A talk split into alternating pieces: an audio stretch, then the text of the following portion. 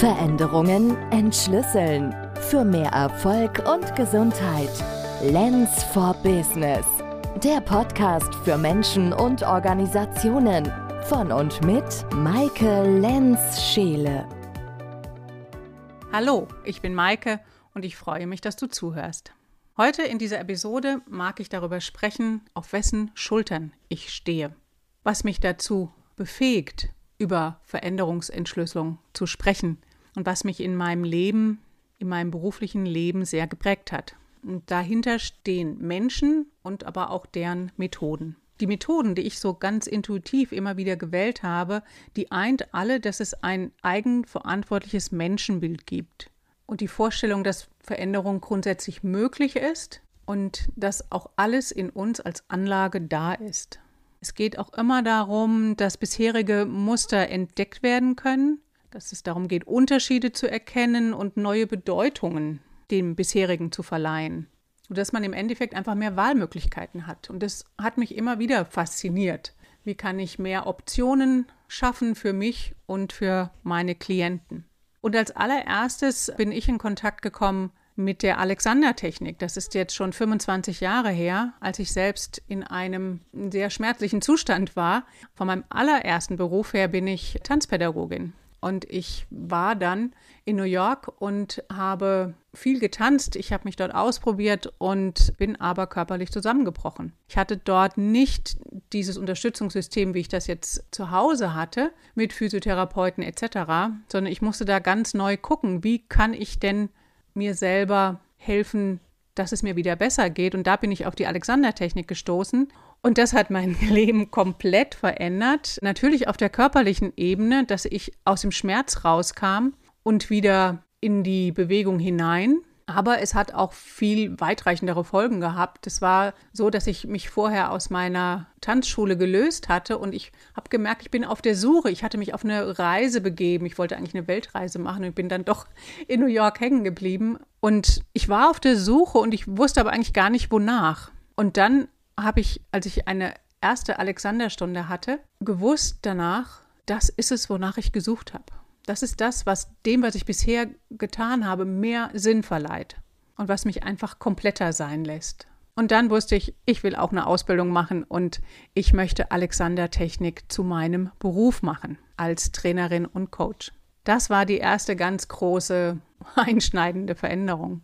Und diese wunderbare Körperbewusstseinsmethode Alexander Technik, die geht zurück auf einen Herrn F.M. Alexander. Der lebte von 1869 bis 1955. Also schon wirklich eine alte Methode, deren Aktualität aber absolut nichts eingebüßt hat. Also, Mr. Alexander ist einer von den Menschen, auf dessen Schultern ich stehe. Ebenso wie Eugene Gentlin, den ich durch Focusing kennengelernt habe.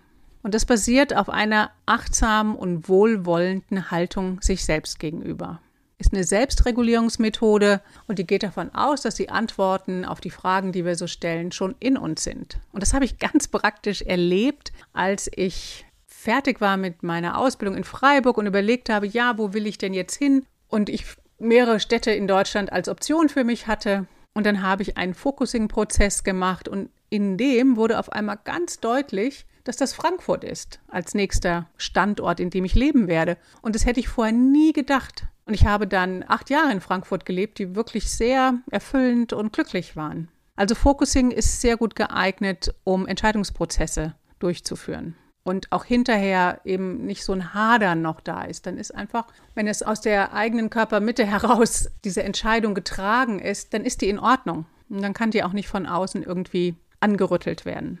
Später habe ich dann hypnosystemische Konzepte kennengelernt und da bin ich sehr geprägt von Gunther Schmidt. Bei dem habe ich eine längere Ausbildung gemacht und die basiert eben auf den Methoden der Ericksonschen Hypnotherapie in Verbindung mit systemischen Ansätzen. Und da habe ich so für mich das Gefühl gehabt, dass da unheimlich viel Puzzleteile zusammenfinden, die vorher so einzeln verstreut lagen. Und es gab mir ein Gesamtbild.